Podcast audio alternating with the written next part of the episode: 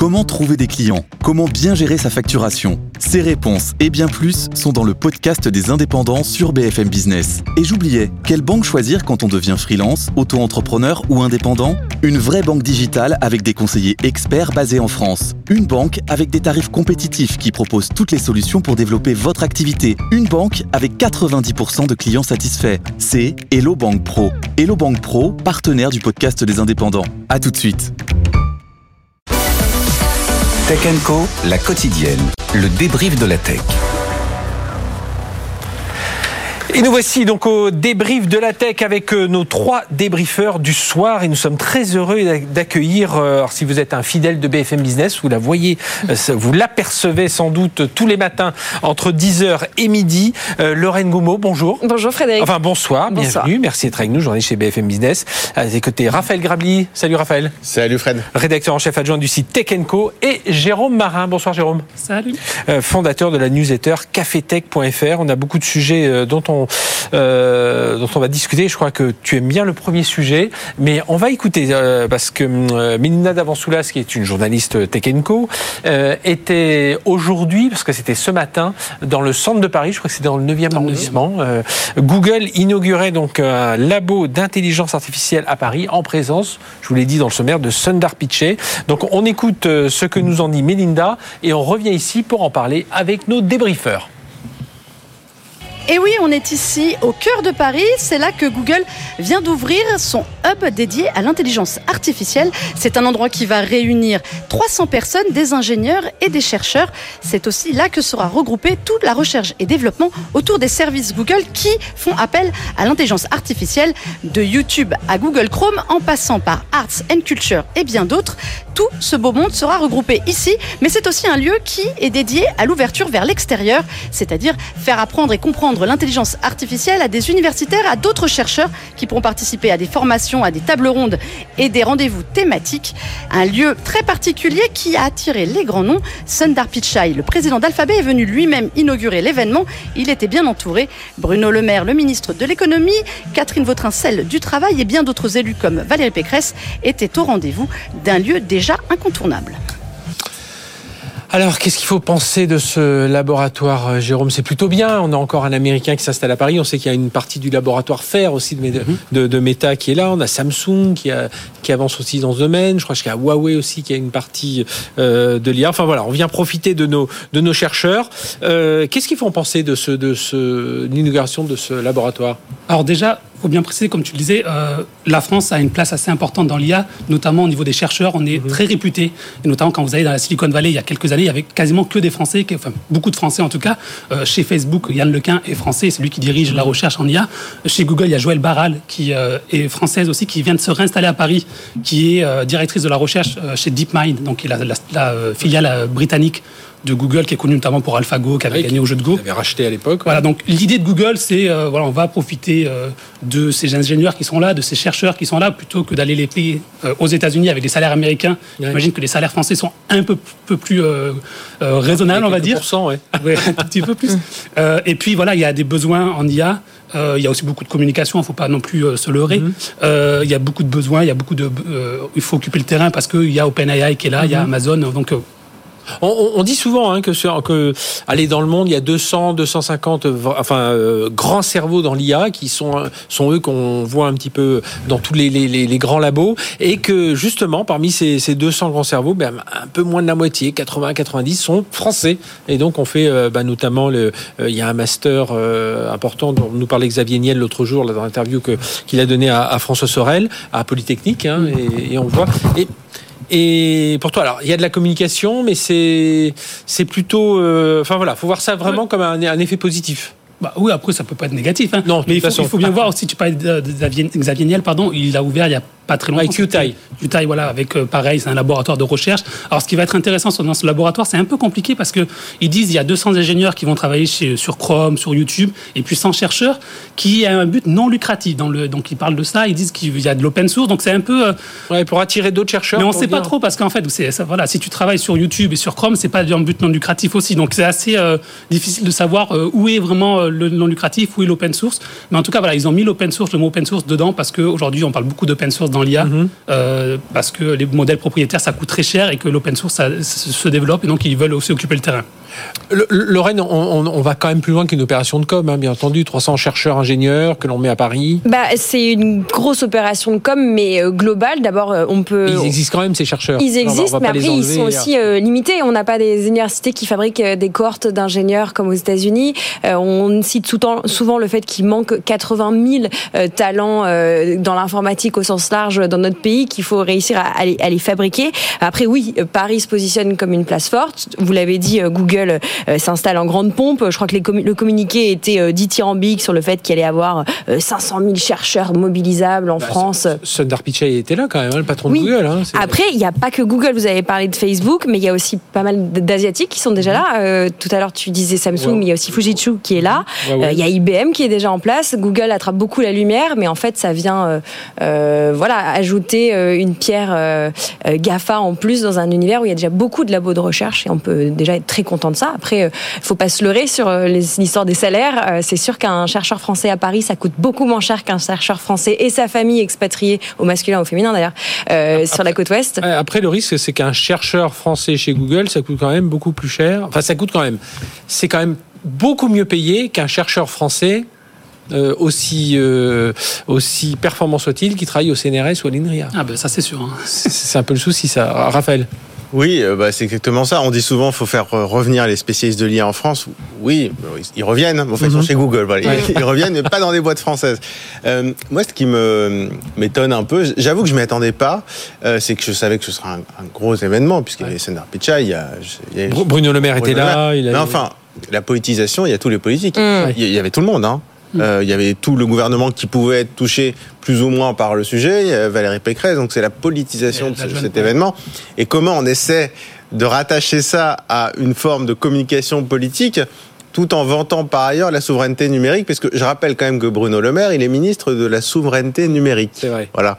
Donc je trouve ça assez intéressant de voir que Bruno Le Maire euh, vient, en tant que ministre de la souveraineté numérique, accueillir Google. Mais évidemment que c'est très bien Oui, pour oui, les oui, faut- faut- on- on- alors, on va regarder pas le côté positif, Non, non, mais le côté positif, quelques- il est évident. euh, évidemment ouais. qu'on est content Mhm. d'avoir des chercheurs. Alors, ils travaillaient déjà hein, chez Google. Ces chercheurs, c'est pas forcément que des recrutements, Mhm. mais c'est plus les centraliser, faire en sorte qu'ils travaillent. euh, ensemble au même endroit que ça fonctionne mieux on est très content on est honnêtement il y a une fierté dans l'IA quand on Oui. voit ce que fait l'IA aujourd'hui il y a une, je pense qu'il y a une fierté française donc on est content clairement mais ce qui est intéressant c'est que euh, la puissance de Google est telle que la politique française doit s'adapter et que finalement alors là c'est pas un ruban rouge qui a été coupé je crois qu'ils ont allumé une, une ampoule il me semble euh, mais c'est le ministre de la souveraineté numérique qui vient accueillir le, le patron de Google donc je trouve voilà c'est Et, et et qui d'ailleurs a fait un, un discours euh, vendredi dernier. hein, il a fait un discours à Cannes. Il y avait le World AI Forum, je, Mm. je sais comme ça, au festival à Cannes. Et Bruno Le Maire pendant 30 minutes, un discours sur euh, l'intelligence artificielle, assez assez volontariste, euh, Mais- revenant un peu sur l'IA Act. Enfin voilà. Alors il est ministre de la souveraineté euh, numérique, mais il est aussi ministre de l'économie. Et, Oui. et l'un des grands Mais euh, ça, on le sujets sait, c'est pour ça que je le répète. oui, mais l'un des grands sujets que Macron, euh, qu'Emmanuel Macron met souvent en avant, c'est de faire la France le champion de l'IA, comme on a voulu faire le champion de- du Web 3. Donc aujourd'hui, ça va être la championne européenne, voire mondiale de l'IA. Donc ça fait partie de ce. De, de Oui, mais là, ça reste une boîte américaine. Sûr. c'est des Français champions. C'est c'est pas la France championne de l'IA, c'est des Français champions de l'IA dans les boîtes américaines. Mais encore une fois, il faut être pragmatique. mais Et je ne Est-ce que critique du coup ça peut éviter les biais enfin, On dit toujours les biais, voilà que euh, ces chercheurs vont développer avec leur esprit français, parce que voilà, on sait que Oui, ils sont bien américanisés quand même, Ouais. ces gens qui travaillent euh, dans ces entreprises-là. Enfin, je veux dire, un- t'es cadre chez Google, euh, t'as pas les codes d'une PME française, pardon, sans faire euh, ombrage euh, à, à cet univers quand même très internationalisé, avec des codes de travail, euh, je veux dire, mondiaux. Puis surtout, euh, on est en grande pompe pour accueillir Google. Euh, on- combien la France participe à financer aussi cette, cette installation à travers euh, du financement, euh, du Valérie- sponsoring et Moi, euh, Valérie Pécresse était là aussi pour la région Île-de-France, donc j'imagine que la région Île-de-France aussi a quelque intérêt dans, Voilà. l'affaire. Euh, et sans parler du, des crédits impôt recherche ou des incentives qu'il doit y avoir quand même au niveau euh, fiscal pour ces entreprises pour s'installer. Pendant ce temps-là, Mistral AI, qui est l'incarnation, je veux dire, des talents français dont on a tort parler en ce 25. moment, ils sont 25 et je ne sais pas s'ils sont tous en France. Et en ce moment, l'argent qui qu'ils ont levés, euh, les près de 400 millions qu'ils ont levés il y a pas très longtemps, à combien de pourcents sont-ils français? Donc euh, voilà, grand-chose. c'est pas, il faut pas dire c'est bien, c'est mal, les sujets sont pas euh, noir blanc, mais euh, on, on accueille des Gafa, C'est très bien. On a, on a toujours du, du mal à, à se ré- on est content que ça se passe en France avec des ingénieurs français, mais c'est vrai que derrière, euh, c'est pas un, c'est pas un L'Oréal. Alors on a eu, hein, Oui. Il y a, il y a euh, Rodolphe Saadé, donc CMA-CGM, il y a Xavier Niel, il y a un bout d'Eric Schmitt aussi, mais Mm. on a ces Français. On aimerait peut-être entendre, alors peut-être qu'ils le font, mais de façon plus discrète. Mais après, un Bernard Arnault, un- Oui. un- ou d'autres, d'autres quand on voit ce que c'est, enfin, je veux dire, la, la puissance de, de frappe. Ouais. euh, après, quand on est politique, moi, je parle de ma petite chaise ici. euh, j'ai pas à faire ces choix-là, et mon rôle est beaucoup plus simple. Donc, euh, c'est vrai que j'ai tendance un peu à taquiner en rappelant que c'est de la souveraineté numérique. Euh, ah, je sais pas si j'arriverai à faire beaucoup mieux.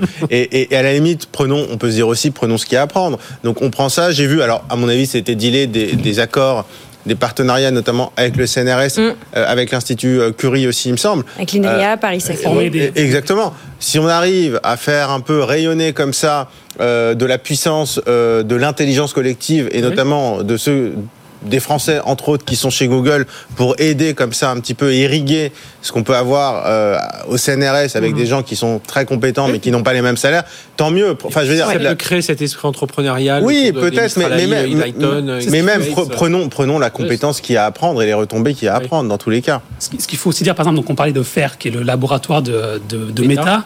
À Paris. Euh, Mistral AI a été fondé par des anciens de FAIR et Oui. de Google, de Bah, DeepMind. comme a- Donc là, il y a des, gens qui sont chercheurs chez Google, un jour peut-être euh, lanceront leur start-up en IA française avec des capitaux américains pour le, pour le coup. Mais ça peut aussi créer ça aussi. Mais même Mistral, hein, euh, sur les, les- ils sont 27-30 aujourd'hui. Ils, sûr, ont, ils sont allés beaucoup, recruter beaucoup de aussi. faire, bien sûr. Il y, a, il y a des ingénieurs euh, étrangers aussi qui sont allés euh, chercher. euh, De toute façon, oui, on dans, l'IA, dans voilà, je pense que chez Mistral, ils travaillent en anglais, ils travaillent pas en français. Donc c'est des, c'est des talents internationaux et tu peux pas juste te reposer sur des talents français, même s'il y en a beaucoup. Tu peux, c'est pas possible. Donc euh, Il y a une bonne nouvelle peut-être pour conclure la conversation, c'est quand même que ça met en valeur et la recherche fondamentale et la recherche appliquée à l'IA. Et ça, ça peut créer des vocations aussi pour les ingénieurs qui sont en école, Mhm. Oui. qui ont envie peut-être de poursuivre leurs études. Euh, et ça peut aussi euh, donner vocation à plein de, à plein de gens d'aller dans la recherche, en avoir encore plus. Euh, et voilà, et ça, ça peut être un cercle vertueux. Et puis c'est comme le foot, hein, pour rester dans l'actualité. Même si le Paris Saint-Germain a trois ou quatre joueurs français, les, des Bah, capitaux cadrés, s'ils sont champions d'Europe, on sera tous très contents. Voilà. Oui, et puis euh, les gens américains, euh, Google, DeepMind ou même OpenAI, si demain ils devaient travailler qu'avec des cerveaux américains, ça les arrangerait pas non plus. Et, et on aurait été bien malheureux s'il nous avait dit que Sundar Pichai était à Berlin ou s'il était à Londres. Non, mais c'est pour ça, et la, la critique Donc, euh, est toujours facile. Voilà, donc Ouais, ouais. euh, réjouissons-nous de tout ça. Euh, autre sujet, alors c'est OpenAI qui développerait son propre moteur de recherche web. Alors bon, il y a, alors avec évidemment un partenariat fort avec Bing puisque Microsoft a investi suffisamment d'argent, de technologie chez OpenAI. Alors ça paraît compliqué quand même de déloger un Google qui a 91, 92, 91%. 91% de part de marché. Euh, mais voilà, est-ce que ça peut aller vite de détrôner quelqu'un dans les moteurs de recherche, euh, Lorraine? Bah, euh, tu viens de le dire, hein, Google euh, qui détient 91% des parts de marché mauvais. du moteur de recherche. si oui. on, on s'en plaignait tous. qui marche bien. euh, Bing, c'est 4% euh, d'après euh, StatCounter. Donc déjà, bon, c'est pas parce qu'on part de bas qu'on peut pas grimper. Donc on- je dirais Bing ne peut que s'améliorer. Oui. Pour être usagère ici, Frédéric D'ailleurs, on les et Raphaël, nous on est équipés sur Bing. Euh, Toi, tu par défaut. Bing Non, mais Ah, par défaut, à leur droit de Fred, les ordinateurs euh, Ah oui, sont euh, sur. Bing Ah oui, oui. et c'est très Ah oui, oui. compliqué parce que c'est opéré en, en centrale. Hein. C'est ça, oui. Euh, voilà, après, euh, ce qui compte, c'est, je pense, pour euh, Microsoft, euh, d'arriver à développer euh, quelque chose de différent. C'est-à-dire qu'il ne faut pas faire un Google amélioré, il faut aller taper, je pense, une autre manière d'envisager euh, la consultation web, un autre moteur de recherche. Oui, puis, puis n'oublions pas, là, il y a le Google que l'on connaît, mais dans beaucoup d'entreprises, le moteur de recherche de l'entreprise, le moteur de recherche documentaire, c'est souvent du Google aussi, Mmh. hein, parce qu'ils ont aussi pas mal de, de sujets. Sur, sur ce sujet, euh, Jérôme Non, bah, alors, deux choses. Déjà, euh, est-ce que c'est facile de, dé- de- de tr- détrôner Google? Non. Euh, Bing a lancé euh, en début d'année dernière euh, l'IA, donc ChatGPT intégré à Bing. La part de marché n'a pas bougé. Non, toujours à c'est vrai. 3-4%. Euh, Il y a une citation d'un analyste de Morgan Stanley que j'aime bien, c'est qui dit que quand on veut détrôner un- quelqu'un qui est leader, il faut pas être meilleur, il faut être dix fois meilleur. Et aujourd'hui, est-ce que, t'es- est-ce que Bing avec l'IA c'est dix fois meilleur que Google? Non. Euh, là où OpenAI a peut-être une approche différente et peut-être aura euh, une, la, la- la tâche qui sera facilitée, c'est qu'ils partent pas d'un vieux moteur de recherche qui n'avait pas une très bonne image de marque, très honnêtement, et qu'ils essaient de rajouter l'IA. Ils vont partir sur quelque chose de totalement nouveau, avec une bonne image de marque, Oui. et de créer quelque chose de nouveau qui va se des, distinguer. fonds pour la recherche derrière. Voilà, et qui va se distinguer de, ce que fait Google en AI. fait. Et donc, si on veut détrôner Google, c'est pas en faisant du Google like et en rajoutant Mhm. un peu d'IA, c'est en faisant quelque chose de totalement différent. Il y a une startup qui s'appelle Perplexity AI qui fait ça aussi. Donc, c'est-à-dire, on va repenser l'expérience de recherche. euh, pour, euh, pour intégrer l'IA générative. Donc voilà, ça sera ça, à voir après s'ils vont aller jusqu'au bout ou pas, parce que ça demande beaucoup d'argent, ça demande... euh, le problème aussi, c'est comment on monétise euh, ce, ce- ce moteur de recherche. Un moteur de recherche, aujourd'hui, c'est monétisé avec des liens. Donc les, les annonceurs payent pour être dans des liens. S'il n'y a plus de liens, comment on gagne de l'argent Et Google, notamment, c'est pour ça qu'ils freinent un peu euh, l'IA générative dans leur moteur de recherche. C'est parce qu'ils n'ont pas trouvé le moyen de gagner de l'argent avec l'IA générative Ouais. encore. Donc voilà, donc à voir comment ça va se passer. Mais en tout cas, c'est intéressant de voir, ça s'inscrit dans les ambitions un peu folles de Sam Altman qui veut un peu tout faire. Euh, voilà. Ouais, on parlait des processeurs il y a quelques jours. Et puis, n'oublions pas, hein, Bing a une, audience qui est tellement faible que même dans le DMA, les premières euh, DMA qui entrent en, en- en vigueur euh, le, le 6 mars, ben, Bing, on l'a retiré. On a estimé- enfin, dans, dans les, dans les critères, on a estimé que Bing n'avait pas suffisamment d'utilisateurs. Il faut 45 millions d'utilisateurs Ouais. enfin, voilà, sur les plateformes. Euh, voilà, on est à. euh, des, enfin, pour l'instant, ils, n'y sont pas. Peut-être qu'ils remonteront. Raphaël Bah euh, oui, je suis d'accord. Et puis euh, le problème, c'est que là, c'est pas une bataille de techno. Euh, c'est une bataille aussi qui est commerciale. Tu, tu disais, la- tu parlais de la monétisation, mais en fait, euh, Google c'est pas un moteur de recherche, c'est un moteur de service. Euh, et aujourd'hui, même si demain, effectivement, OpenAI a la techno intrinsèque pour faire peut-être du meilleur résultat que Google, c'est possible. Euh, c'est pas dit, mais c'est possible. Euh, le problème, c'est Google. Aujourd'hui, quand on utilise Google, c'est pas pour uniquement trouver des sites. Euh, tu vas dans un restaurant, tu as de la cartographie, c'est l'intégration de tous les services. Alors c'est là où il y a le côté aussi antitrust, évidemment, qui est intrinsèquement lié. Ils ont viré notre barre de favoris là, de, la, de Voilà. la grande époque. Mais, Voilà. mais euh, je veux dire, quand tu cherches quelque chose sur Google, qu'est-ce que tu cherches? Tu cherches un, un restaurant, par exemple. Tu cherches à la fois, évidemment, le résultat du restaurant, un lien vers le site du restaurant, mais en général, c'est pas ce que tu cherches. Tu cherches quoi? Comment y aller? L'itinéraire Google Maps Comment réserver? réserver avec euh, le, Quel- le quelques bouton avis si on qui a- intégré, les avis Google. Donc en fait, euh, Google, c'est pas un moteur de recherche, c'est un écosystème. Et donc c'est pour ça quand on dit euh, OpenAI veut développer un concurrent de Google, je, Ouais. je- On- je on- me demande de pas- quoi on parle. ouais. Est-ce qu'on parle d'un concurrent en termes simplement d'indexation Mhm. Ça, moi, j'y crois parce que OpenAI a probablement les compétences pour être euh, faire des choses incroyables en termes d'indexation. Ils le font déjà.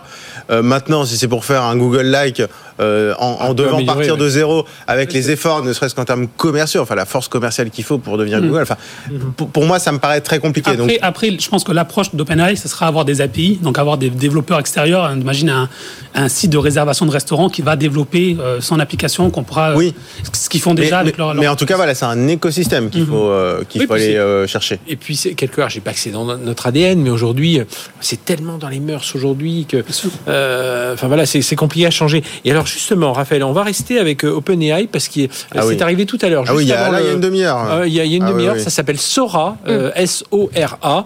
Euh, Regardez-nous en télé parce que, euh, alors je crois que Léa Benaïm, notre productrice, euh, journaliste productrice de, de l'émission, a, a monté cette Alors, vidéo. En fait, vous faites un prompt, donc comme vous êtes habitué là sur les chat GPT, vous demandez, je veux euh, une petite vidéo. Ah, c'est des vidéos de 60 secondes. Je veux Ouais. une vidéo euh, avec des gens qui se promènent dans Tokyo enneigé avec des pétales euh, de fleurs qui tombent. Ils regardent les stands.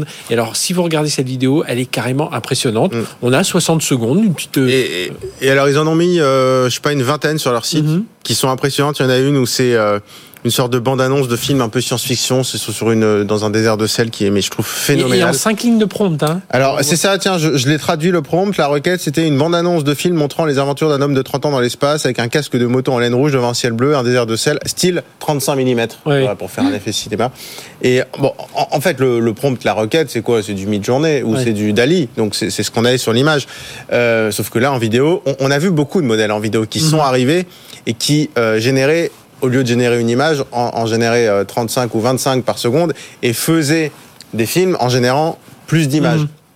Le problème, c'est que le résultat n'était pas terrible Ouais, parce que ça faisait des ouais. mouvements un peu d'a- d'animation un peu saccadés, étonnants. Et là, la, la différence, Google a présenté une techno qui ressemble à ça il y a quelques jours, mais là, c'est impressionnant. C'est-à-dire que c'est pas, on génère pas des images, on génère la vidéo en entier Oui, et puis qui s'affine. Donc vraiment comme une image, mais là, on, on génère vraiment la vidéo euh, d'un coup. avec les ombres et tout ça. Enfin, là, Donc honnêtement, alors euh, après il y a deux choses. Il y a ce qu'on voit à l'image. Mhm.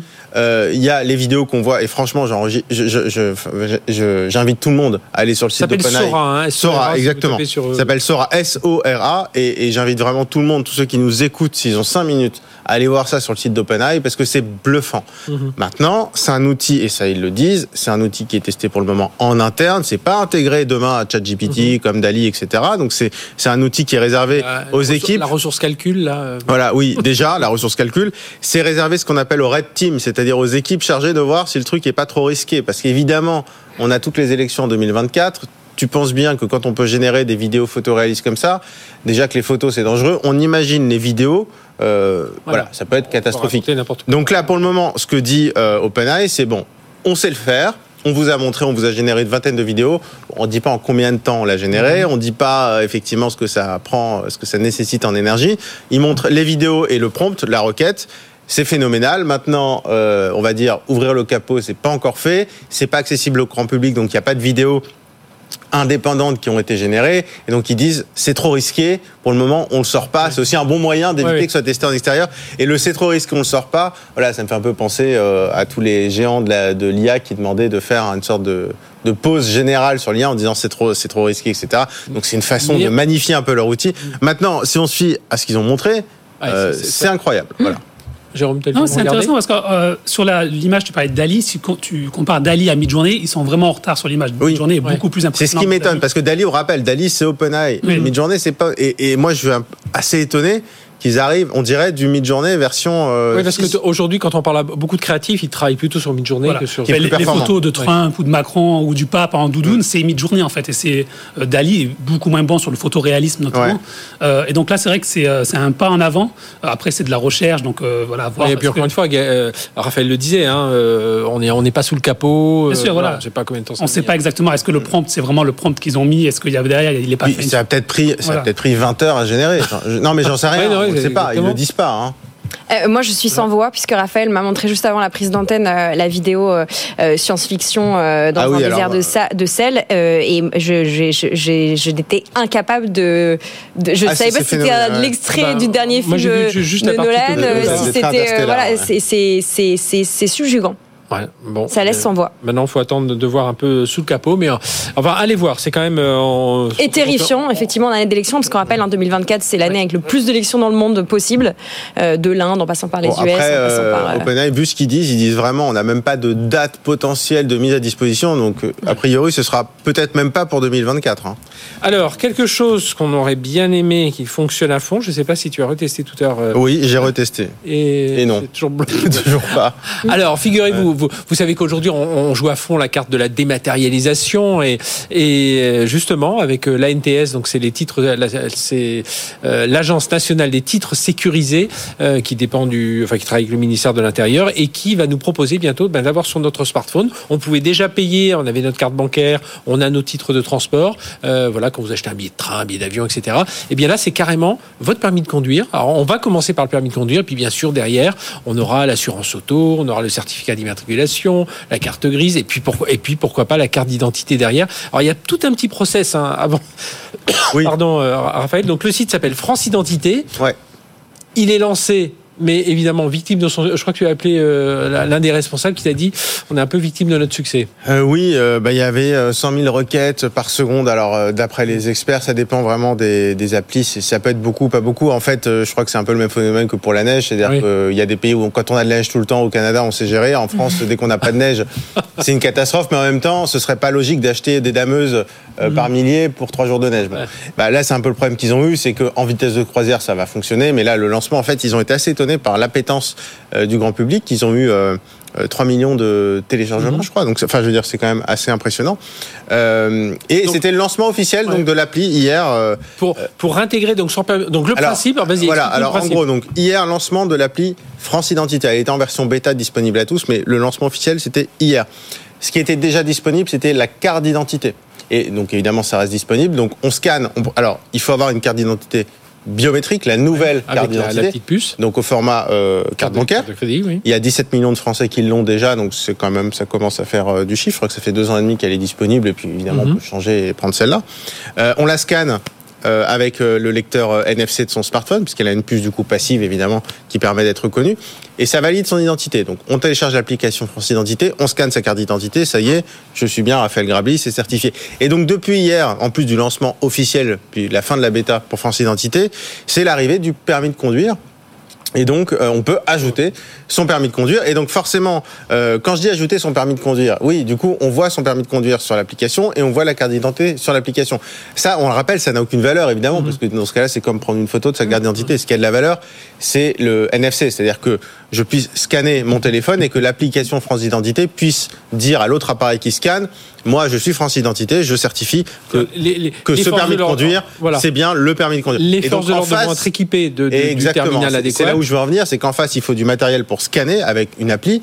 Et donc, il y a dans le même temps un déploiement de nouveaux smartphones euh, pour les forces de l'ordre qui s'appelle Neo, si je Neo, dis pas de bêtises, et qui est capable de scanner donc ce NFC et donc qui est capable finalement de, bah, de Donc contrôler je plus présente mon smartphone avec ma, ma- ma- mon permis de conduire et, Et là, le, le la- gendarme euh, le, le- le scanne et il n'a pas à rentrer manuellement le, bah, le, le numéro de, de permis de conduire.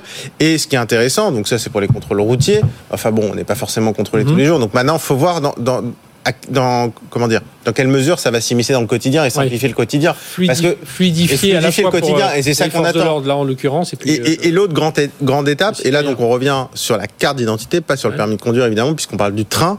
Et l'autre grande étape, c'est que la NTS, enfin l'équipe de France Identité, travaille avec la SNCF pour que les contrôleurs dans le train, qui regardent notre pièce d'identité, parfois, euh, qui sont censés le faire en tout cas, euh, scannent du coup l'application et qu'on n'ait plus à avoir notre pièce d'identité euh, physique sur nous.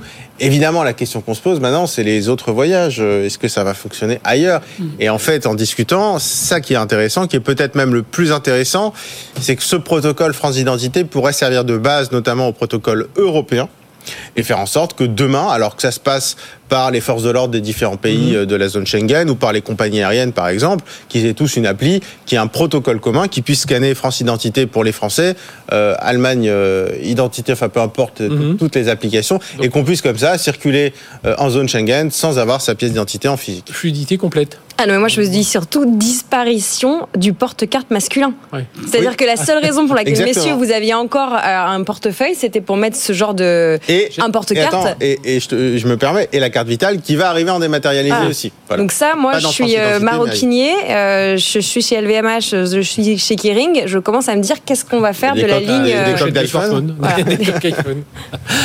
tu voulais dire un mot là-dessus euh, Euh, Jérôme, je- eh bien, on... oui, un Non, dernier très mot. rapidement. France Identité, ça veut dire quoi aussi On parlait de, Google qui ouvrait de souveraineté numérique. Ah ça, oui. veut, eh, ça veut dire aussi quand même que ce n'est pas chez euh, Apple Wallet. Enfin, je veux Mm. dire, voilà, en France, on a fait le choix. Et en Europe, aux États-Unis, c'est intégré dans Et certains d'ailleurs, États un Apple cloud souverain. Card. hein, On sera ni chez, ni chez GCP, enfin Google. euh, Oui, Azure, mais, en fait, il n'y a pas de nouvelle base de données Ouais. puisque tout est stocké en local sur le téléphone. Donc, euh, il Et, n'y a pas de et- base et de il données. faut bien le rappeler parce qu'on on l'a vu avec le piratage là il y a quelques jours de, de- des données de santé. Mm. Voilà, il n'y a pas de lien, les bases de données s'interconnectent pas non plus parce que justement il faut éviter qu'on puisse raccrocher la carte d'identité Oui. avec euh, tout un tas Et refaire un fichier Safari. Voilà. Je sais pas si tu connais. Voilà, l'histoire de la CNIL. L'histoire du fichier Safari. Exactement. Merci à tous les trois. Là, on vous retrouve dans quelques minutes